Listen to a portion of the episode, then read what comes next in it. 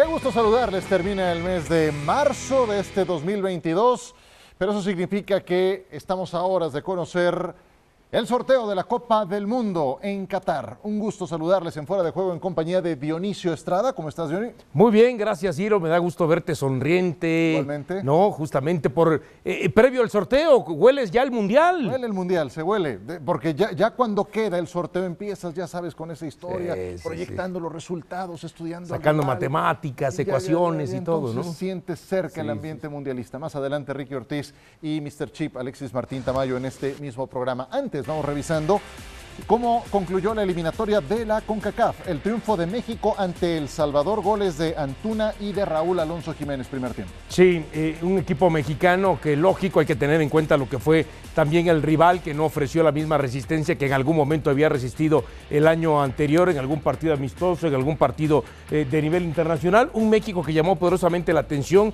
que adelante moviera a los dos extremos, ¿no? Tanto a lo que es el Tecatito como el Chucky que no arrancaron y sí lo hicieron Alexis Vega y el propio Ariel, eh, Uriel Antuna. Y perdón. la realidad es que se vieron bien los eh, que fueron compañeros en el Guadalajara. Lozano y Tecate entraron de cambio en el segundo tiempo. Panamá derrotó a Canadá, pero Canadá llegó con los deberes hechos y, y con una eliminatoria bastante sólida. ¿no? Quizá lo que le duele a Canadá a Ciro en este partido es que si no perdía, como terminó perdiendo, no lo hubiesen bajado al bombo 4. Hubiese permanecido en el bombo 3. Y eso le termina costando esta derrota. Perdió dos de sus últimos tres partidos. Costa Rica terminó derrotando a Estados Unidos dos goles a cero, anotaciones de Juan Pablo Vargas y de Anthony Contreras, pero este resultado no se entendería sin la figura de Keylor Navas que estuvo imperial. Sí, sobre todo antes de que Costa Rica abriera el marcador. Dos, tres jugadas de Keylor Navas. Recuerdo una con un manotazo hacia la derecha, realmente impresionante y sensacional. Ojo, de los 19 puntos que conquistó eh, Costa Rica de los últimos 21, muchos de ellos fue gracias al factor Keylor Navas. Exactamente, y la diferencia de goles es la que deja a la selección de Costa Rica eh, todavía con puntos suspensivos, con la eliminatoria en repechaje por resolver ante el conjunto de Nueva Zelanda. Van directo al Mundial. Canadá, México y Estados Unidos. Costa Rica a la espera de ese último compromiso ante Nueva Zelanda para sellar su pasaporte mundialista. Saludamos a Ricky Ortiz y Ricky, te, te pregunto en principio, eh, ahora que ya está en los libros de eliminatoria de la CONCACAF, ¿qué te pareció este octagonal que terminó cerrándose más de lo que parecía eh, a fin de cuentas? Sí, sí, definitivamente. ¿Qué tal, Ciro? ¿Qué tal, Dionisio? Siempre un placer estar con ustedes. A mí me encantó, me pareció que el nivel ah, ha sido muy bueno en general. Se han achicado las diferencias con muchos equipos, especialmente Canadá, Estados Unidos, con México, Costa Rica en la segunda ronda. Fue realmente espectacular. Con Keylor Navas es otro equipo, es una cuota de garantía y, y sumaron una increíble cantidad de puntos, eh, 19 de, de, de 21, si, eh, si, no, si, si estoy es. bien entendido en esto. Es. Pero sé que, que le fue espectacularmente bien. Yo creo que, que estos equipos han pegado un salto tremendo. Eh, varios de ellos, especialmente Canadá y Estados Unidos, son jóvenes preparándose más para el próximo mundial que se jugará precisamente en México, Estados Unidos y Canadá. Tanto los canadienses como los estadounidenses hablaron eh, de eso precisamente, pero al final 2 con, 22 con 28, 2 con 25 por diferencia de goles. Ahora tiene que viajar a Qatar, Costa Rica para enfrentarse a Nueva Zelanda eh, y me parece que vamos a tener a los cuatro de la CONCACAF en el próximo mundial. Dionisio, la eliminatoria de México, dirías que fue buena, mala, regular, se logra el objetivo, eh, pero ¿cómo la evalúas? ¿Cómo No, no, no, de regular a mala. Ajá. Mediocre. Entiendo que mucha gente trata de justificar eh, lo de México diciendo, bueno, es que pese a cómo se jugó y pese a ser un equipo eh, regular en su rendimiento, regular hacia abajo, no, no, no de regular de consistente, este, ahí quedó empatado con puntos con Canadá. Ojo, pero hay que ver las formas. Las sensaciones de Canadá mucho mejor que las de México. Y dos, tenemos que ir también al tema de que, no, sí, está bien, 28 y 28, pero sí hay que reconocer que México no tendría que hacer 28. México tendría que hacer alrededor de 34 puntos. ¿Por qué? Porque no es posible que tú, México, contra Canadá y contra Estados Unidos, eh, solamente hayas este, rescatado dos puntos. Sí. Termina, o sea, no fuiste ni siquiera capaz de ganarle a ninguno de los dos en el Azteca. Y eso es lo que hay que contemplar, ¿no? En la eliminatoria lo importante es eh, avanzar, no hay la menor duda, pero sí creo que cuando uno escarba un poco, México tuvo falta de gol. Le costaba un mundo anotar goles y generar situaciones. Y no era Funes Mori nada más, ¿eh? ya lo vimos que era con Jiménez o, con Henry Martín o con quien pusieran. ¿eh? También algo que creo que está para evaluarse más adelante es la condición de local.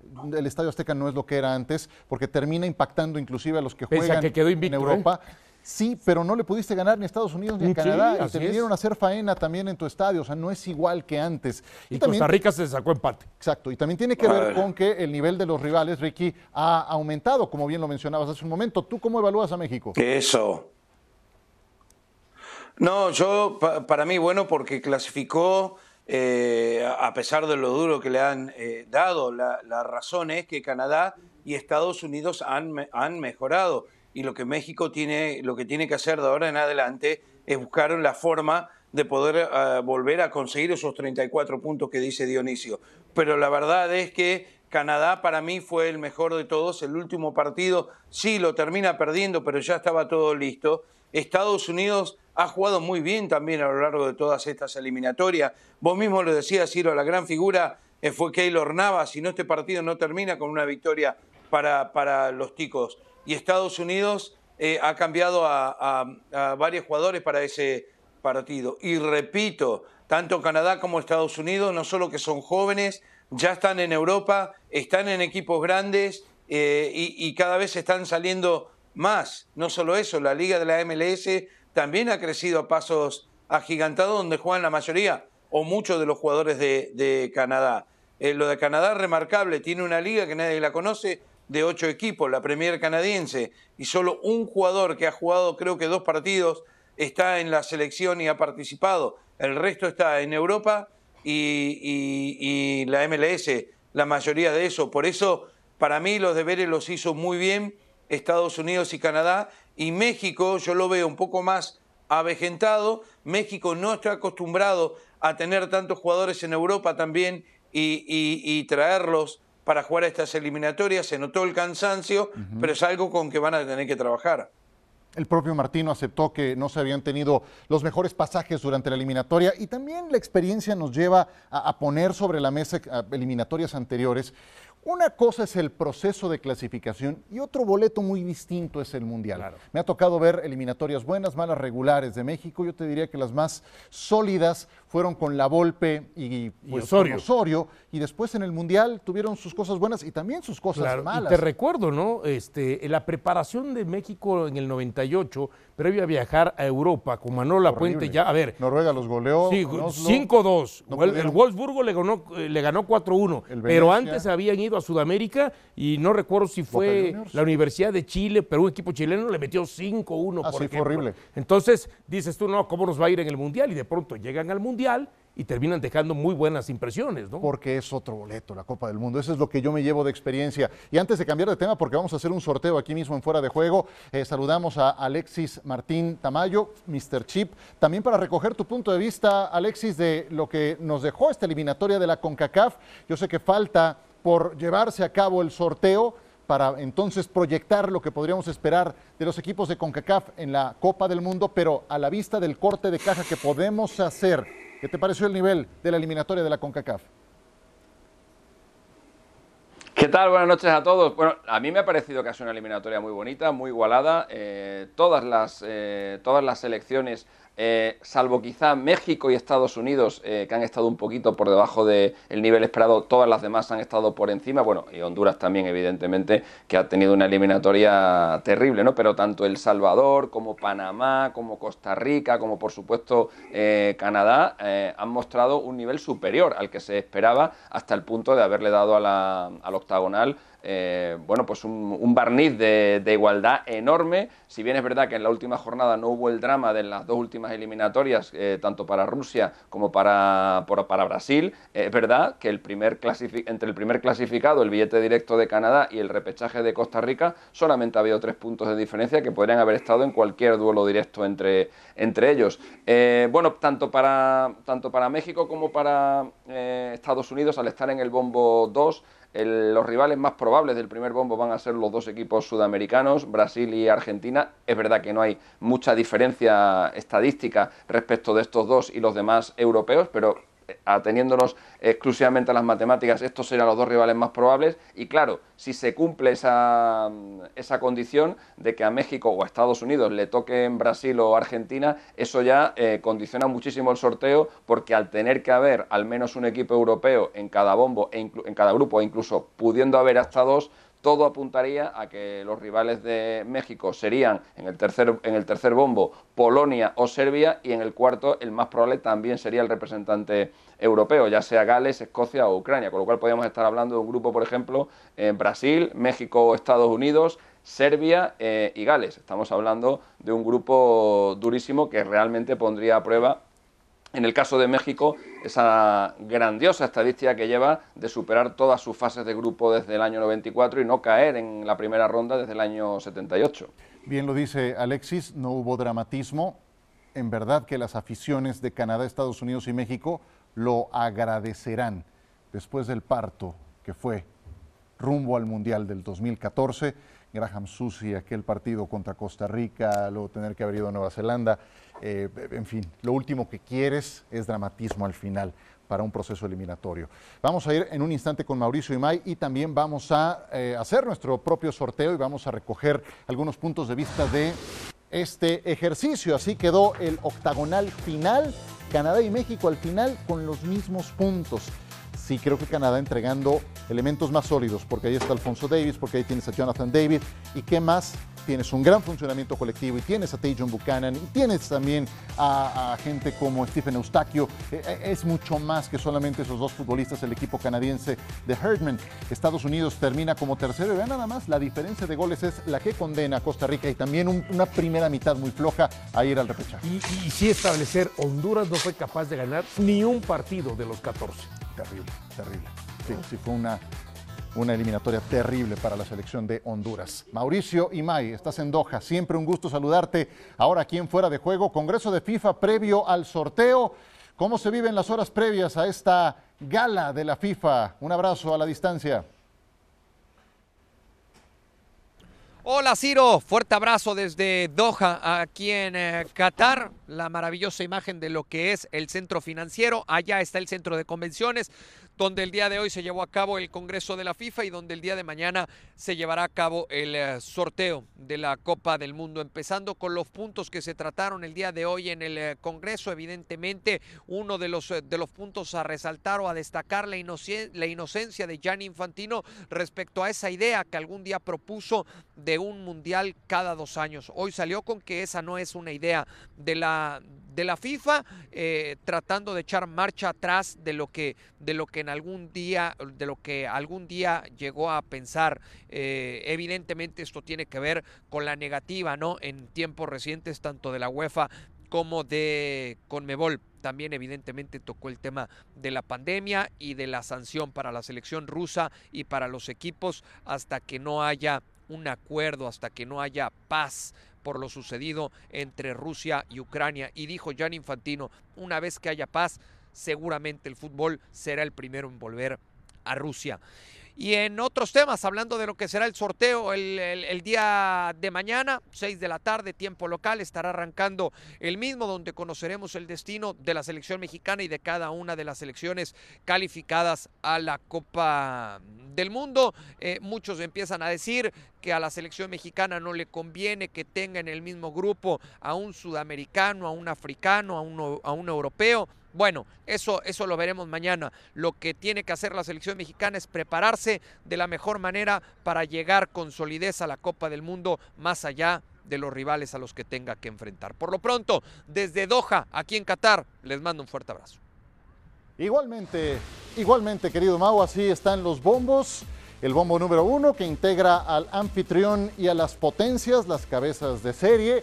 Y en el bombo 2, ahí encontramos a México, que en el último corte aparece en noveno lugar en la clasificación mundial de FIFA. Te encuentras una selección de Alemania que viene de un desaire muy importante en la más reciente Copa del Mundo, desde luego a Uruguay, Países Bajos. Ojo, porque de ahí se pueden, eh, nos podemos encontrar con el llamado Grupo de la Muerte.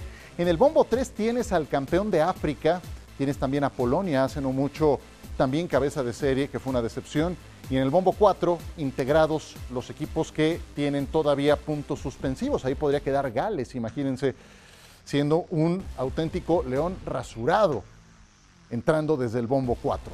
Y aquí en Fuera de Juego vamos a hacer el ejercicio que todo mundo habrá llevado a cabo ya en su momento. Eh, hay, una gran cantidad circulando de, eh, de pues, simuladores para poder conocer cómo se lleva a cabo el eh, sorteo y nosotros vamos a hacer el propio. Venga pues, que es una, es una gala que lo merece y lo vamos a ir comentando con Ricky y también con Alexis.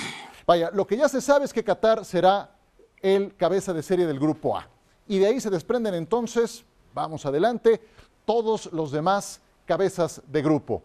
Bélgica estaría integrando el grupo A, lo cual sí nos, nos, entrega, al tiempo que vemos cómo se van integrando los demás, pues aquí se puede generar un rival para los octavos de final. En el cruce, ¿no? En el cruce, efectivamente. Ojo con Brasil, que podría encontrarse con Alemania desde la fase de grupos, dado que los alemanes no son cabeza de serie. Argentina, Portugal, un potencial enfrentamiento también en la ronda de octavos de final y España integrando el grupo E. Y un potencial enfrentamiento entre Francia y Brasil, si alguno de los dos. Así es. Uno en primero y el otro en segundo, ¿no? En algún descuido. Exacto. Bueno, esta es la, la, primera parte del sorteo, se acomodarán los cabezas de grupo y ahora vamos con la parte que se pone interesante. Vamos a ir poniendo el bombo 2. Uruguay estaría cayendo en el grupo A y tendría que medirse al anfitrión. Tal como pasó en Sudáfrica 2010 como ocurrió. Fue Sudáfrica, México, Uruguay y se me va en este momento el otro equipo. Ah, ¿y, y Francia? Este, Francia. Francia. Francia. Francia efectivamente, Francia, estuvo ahí. Bueno, Francia está en el grupo C. Ahora veíamos ya a Croacia acomodarse aquí con Bélgica. Francia, México. Lo sabías, Dionisio. Algo habías hecho tú aquí con este programa. Sí, no, no, no, no, no, para nada. No, es más, yo soy de la idea, tengo la sensación que a México le va a tocar Portugal. Más allá Ajá. que ya este Alexis nos dijo que él piensa que va a ser un equipo este, sudamericano, sea Brasil o Argentina. Pero bueno, Francia y México se vieron en el primer partido de un mundial. Así es. Ya en 1930, ¿no? Por bueno, ejemplo. sí. Y ocurrió en Sudáfrica, Alexis. Y ganó México 2-0. Ganó México, pero con una selección francesa que estaba desastrada, que traía un problema interno con Raymond Domenech. No se podían ni ver, acabaron muy mal en ese mundial los franceses. Bueno, claro, es que cuando, cuando vas a un mundial con un entrenador que elija a los jugadores por el signo del zodiaco, todo, todo, todo, o sea, todo puede. Todo, el nada, productor nada de este puede programa bien, también elige ¿no? por el Eh, signo no, del zodiaco, hay- me dice. hay- ¿Eh? yo soy cáncer, yo soy cáncer. por Yo cierto. también soy cáncer. ¿Ah, sí? no, Yo un- acuario. Una, una reflexión muy, un- una reflexión muy rápida. eh, eh, México se tiene que enfrentar a, a Francia con este sorteo que estamos haciendo, o a lo mejor a Brasil, o a lo mejor a Argentina, eh, por 16 puntos, que son lo que le han separado de Portugal. Eh, solamente 16 puntos más habrían puesto a México en el primer bombo, y eso es cualquier partido. Eh, eso es el empate en el Azteca contra Costa Rica, eso es no ganarle a Estados Unidos en casa, eso es no ganarle a Canadá en casa, pero no todo junto, cual- con cualquiera de ellos que la moneda hubiera salido de la otra parte, México estaría en el bombo de cabeza de serie. Por eso hay que elegir bien los amistosos, por eso Exacto. nunca hay que hablar de partidos intrascendentes aunque ya estés clasificado, porque todos los partidos cuentan, todos los puntos cuentan y siempre nos damos cuenta de estas cosas cada cuatro años, que es cuando se coge el ranking FIFA para elegir a los cabezas de serie, pero ya no se puede retroceder atrás en el tiempo. ¿Y qué pasó en la final de la Copa Oro y qué pasó en la final de la Nations League? Bueno, pues son, son cosas. Todo son eso puntos que ya cuenta no al final de recuperas. cuentas, ¿no? Exactamente. Bueno, y al tiempo que vemos el segundo convocado para el grupo D, ve nada más a quién le podría tocar a la selección mexicana otra Sí, vez. no, no, no. no. No, ya bueno, basta, no, ya ya- estuvo bueno. Hay que decirlo. Y a Es Brasil. con Brasil. Yo, yo, yo- yo de pronto veo que muchos medios, muchos compañeros y muchos eh, aficionados se entusiasman porque dicen, es que a Brasil lo traemos de hijo. No, en Copa del Mundo nunca le hemos ganado a Brasil. No, no, no. es Nunca. otra historia, soy- sí, Es otra nada. historia ya una Copa del Mundo. ¿eh? Brasil estaría con Dinamarca. Continuamos con el ejercicio. Aquí viene, ándale, pues. Ricardo Ortiz, ¿qué me dices de un Inglaterra-Alemania en fase de grupos? Uf, impresionante, pero a mí, ¿saben qué? A mí me gusta Flick, me gusta Alemania, me gusta lo que está haciendo con la selección. eh, nueve partidos jugados, ocho ganados, uno empatado. eh, una mezcla de veteranos con jóvenes. eh, me parece que es el técnico ideal. Necesitaban un cambio de aire. Yo sé que a todos ustedes les encanta Inglaterra y Bélgica y siempre son los candidatos. Y No, desde no, el yo año soy más de 66, Alemania, ¿eh? bla, bla, bla. Pero Hay que- Alemania no, no se habla, no se está hablando mucho de Alemania calladitos, como a ellos les gusta, me parece que, que es una selección que puede llegar lejos en este mundial. Son el tigre de la rifa, los alemanes. y ahí No, y estarían. acuérdate, ese viejo este, refrán, Ajá. siempre que juega Inglaterra y Alemania, aunque sean 11 contra 11, ganan los alemanes. Imagínate. No. Imagínate nada más. Vamos a meterle velocidad para conocer cómo quedan Menos en, la, ul- menos en la última Eurocopa. los Exacto. Ay, ay, ahora, ahora vamos con Alexis para que nos comente ese España contra Holanda, contra Países Bajos que nos acaba de salir en el grupo F. Continuamos para conocer dónde quedan los últimos dos equipos del Bombo 2. Portugal, Estados Unidos, otra vez. Eh, se enfrentaron en historia. 2002 en 2002, Corea-Japón, si mal no recuerdo. Y Argentina contra Suiza. A ver, recojo punto de vista breve de Alexis. España contra Holanda. Recuerdos no muy lejanos de Brasil. Recuerdo, bueno, tú los tienes de Brasil, yo los tengo de Sudáfrica. Oh, Eh, cada uno se acuerda de lo que le interesa. Es más cercano, es más próximo. por eso te decía. pero- bueno, es un. No, es, un, es, es una selección la española que va, que va en crecimiento con, un- con unos jugadores muy jóvenes y a Holanda le ocurre todo lo contrario. Holanda es una selección decreciente con, eh, con jugadores que quizá hayan pasado eh, su mejor momento y algunos que no terminan de, de explotar. A mí me gustaría ese enfrentamiento, estaría muy bien. Aparte tendríamos oportunidad de, de tomarnos cumplida venganza de lo que pasó en, en Brasil. 5-1, ¿no? Pues este. ¿No lo querías decir? Sí. No, no, no, pues sí, siempre estuvo. Van Persie estuvo en gran plan, pero Sí, también fueron está lo que ocurrió en 5 fueron Sudáfrica. 5-1. ¿no? Fueron 5-1. Vamos, vamos a, a terminar. Fue con- 5-1, pero, pero sí. Eh, eh, sí, pues sí. No digo sí, que sí hay digo antecedentes. que 5-1, pero que bueno, pero que, pero que, pero que yo soy campeón del mundo. Yo, No, vosotros no sé, pero seguro, yo sí. sí, sí, sí, seguro. Senegal cae en el grupo A, ahora seguimos comentando los grupos mientras vamos avanzando. Ahí Senegal estaría enfrentando, y es la segunda vez que me sale este, este, este resultado. sí? Marruecos como rival de Francia y de México. Japón estaría enfrentando a Croacia, seguimos con el Bombo 3. Serbia, un equipo bastante recio, bastante incómodo, rivales de Dinamarca y de Brasil. Irán estaría cayendo junto con Inglaterra y Alemania. Ese Brasil-Dinamarca no tiene antecedente en, en Francia 98, en Burdeos, un 3-2. ¿O me estoy equivocando? Dinamarca, Sí, sí, octavos de gran final partido. Sí, gran, gran partido. Empezó ganando Brasil Bien, 3-0 bueno. y, luego, y luego Dinamarca marcó dos goles. Ahí estaban los hermanos Laudrup. Fue un Exacto. partido precioso, es verdad. Bueno, y eh, Corea del Sur sería rival de España en este ejercicio. Gamal Gandur, saludos, esté donde esté. Portugal en el grupo G. Polonia. Otra vez, ¿eh? Otra Exactamente. vez, porque Oye, España, y España, Corea del Sur en el 90, 2002. En el año 94, en el año 2002 y en el 2002, tres veces nos hemos enfrentado ya a ellos, pues bueno, la cuarta otra más. Exactamente. A ver, Ricardo Ortiz, vamos contigo. Grupo H. Argentina con Suiza y con Túnez. ¿Qué tal? ¿Así o mejor? Sí, a los suizos, a los suizos le sacamos, le sacamos las barras de oro eh, sin ningún tipo de problema y Túnez eh, no me preocupa mucho, Ahora, pero eh, si es así, compro ya, Ciro. Ahora, Ya. ese de Suiza tiene su Dámelo. antecedente en Brasil 2014, Ok. ¿no? Claro. partido igual muy cerrado. Efectivamente. Vamos terminando con los grupos para eh, ver cuál sería el grupo de la muerte. Ya se va perfilando el grupo E con estos dos europeos potencias. Y bueno, Camerún ya quedó en el grupo B. En el grupo D cae la selección de Canadá. Sí, sí, sí. sí. Hijo, qué lástima. Y, y di que hasta le va muy bien, ¿eh? porque ahí pudiera tocarle hasta la Alemania, Brasil, Alemania, imagínate. Sí, Ghana termina integrando el grupo E junto con ingleses y alemanes. Los ecuatorianos, los ecuatorianos terminan en el grupo de Francia y México. Seguimos y ahora comentamos todo esto. Arabia Saudita, ah, bueno. No, no, no, no, no, no, no. Arabia No, Saudita, rival de no, Argentina. No, hombre, más papita, ¿eh? Y los integrantes de los repechajes. Ahí terminan de amarrar los grupos. A ver, Dioniso, vamos primero contigo. Sí. ¿Qué te parece primero este grupo para México? Con Francia, con Marruecos y con Ecuador. Eh, Con Ecuador ya es un rival que México lo ha enfrentado en Copas del Mundo, ¿no? Este, le ha podido sacar eh, victorias, ¿no? En Gol Japón, justamente, exactamente. 2-0. Este, 2-1. con Marruecos no veo el antecedente de México anteriormente. No Yo creo que es, este, a ver, lógico, Francia el primero y después los otros tres, cualquiera, ¿eh? Correcto. Ahora, lo que sí es que Grupo C y Grupo D se enfrentan, Así se cruzan es. en la ronda de octavos de final. 1C contra 2D, que nos podría entregar un Francia Dinamarca, Serbia, Francia, qué sé yo, Serbia, sí. Y, y ya mejor no Si nos quedamos con las últimas sensaciones de la Eurocopa, uno pudiera pensar Francia-Dinamarca, por ejemplo. Correcto. A ver, grupo de la muerte, ¿cuál sería, eh, Ricky, de este ejercicio? ¿Te parece el E, donde terminan estando ingleses, No. alemanes, o cuál te parece? Grupo G es el de la muerte. Grupo. Sí, ingleses, alemanes. Léeme el, el G, Dionisio, que no lo veo. A ver. Portugal. ¿Decís el? Portugal, Polonia, Estados Unidos y el ganador de Perú con Australia. Ah, ese está bravo, ¿eh? Ese está muy, muy bravo. Puede ser. En realidad no veo un gran gru- grupo de la muerte.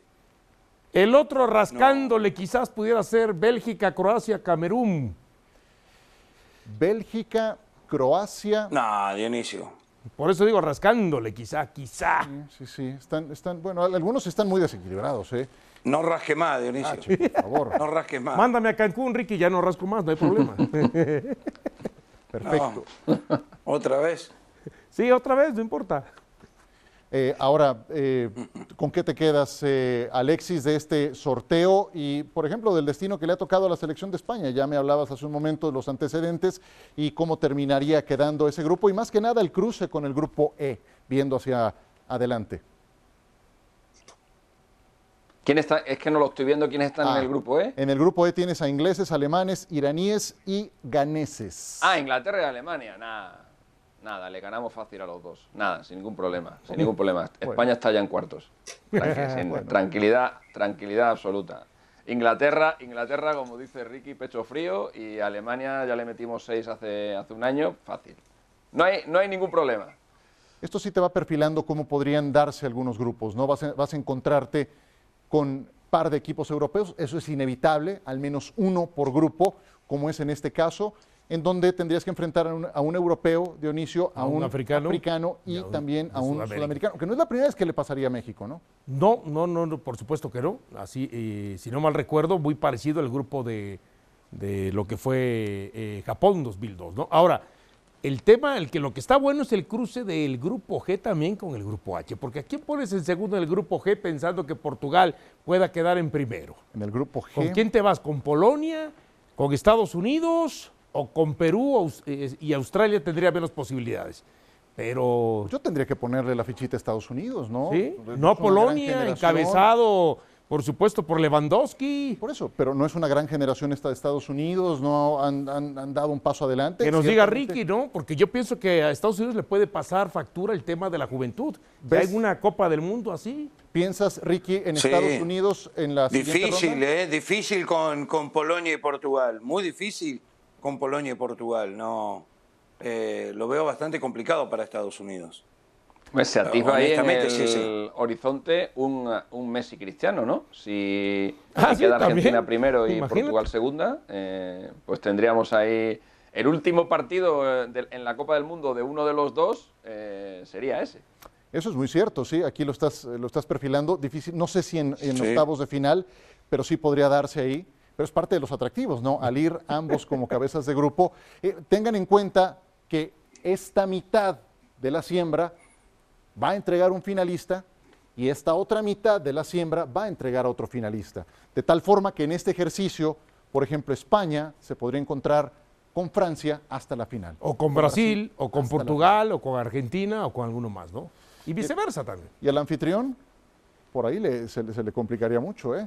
Sí, porque allá es este, Ucrania, Escocia o Gales, ¿no? Exactamente, por ahí te sale un león, un león rasurado. Pues en fin, eh, ustedes saben que siempre el día del sorteo es una fecha muy especial y mañana por ESPN Plus les tendremos toda la información, programas previos y durante también este sorteo de la Copa del Mundo. Ya nos vamos, muchas gracias Ricky Ortiz, un abrazo a la distancia. Abrazo a todos. Le deseo esa suerte a la selección de Argentina, nada, nada mal. Mejor deseasela a la mexicana, hombre. También, también, Alexis, mucha suerte y por supuesto los mejores deseos para España.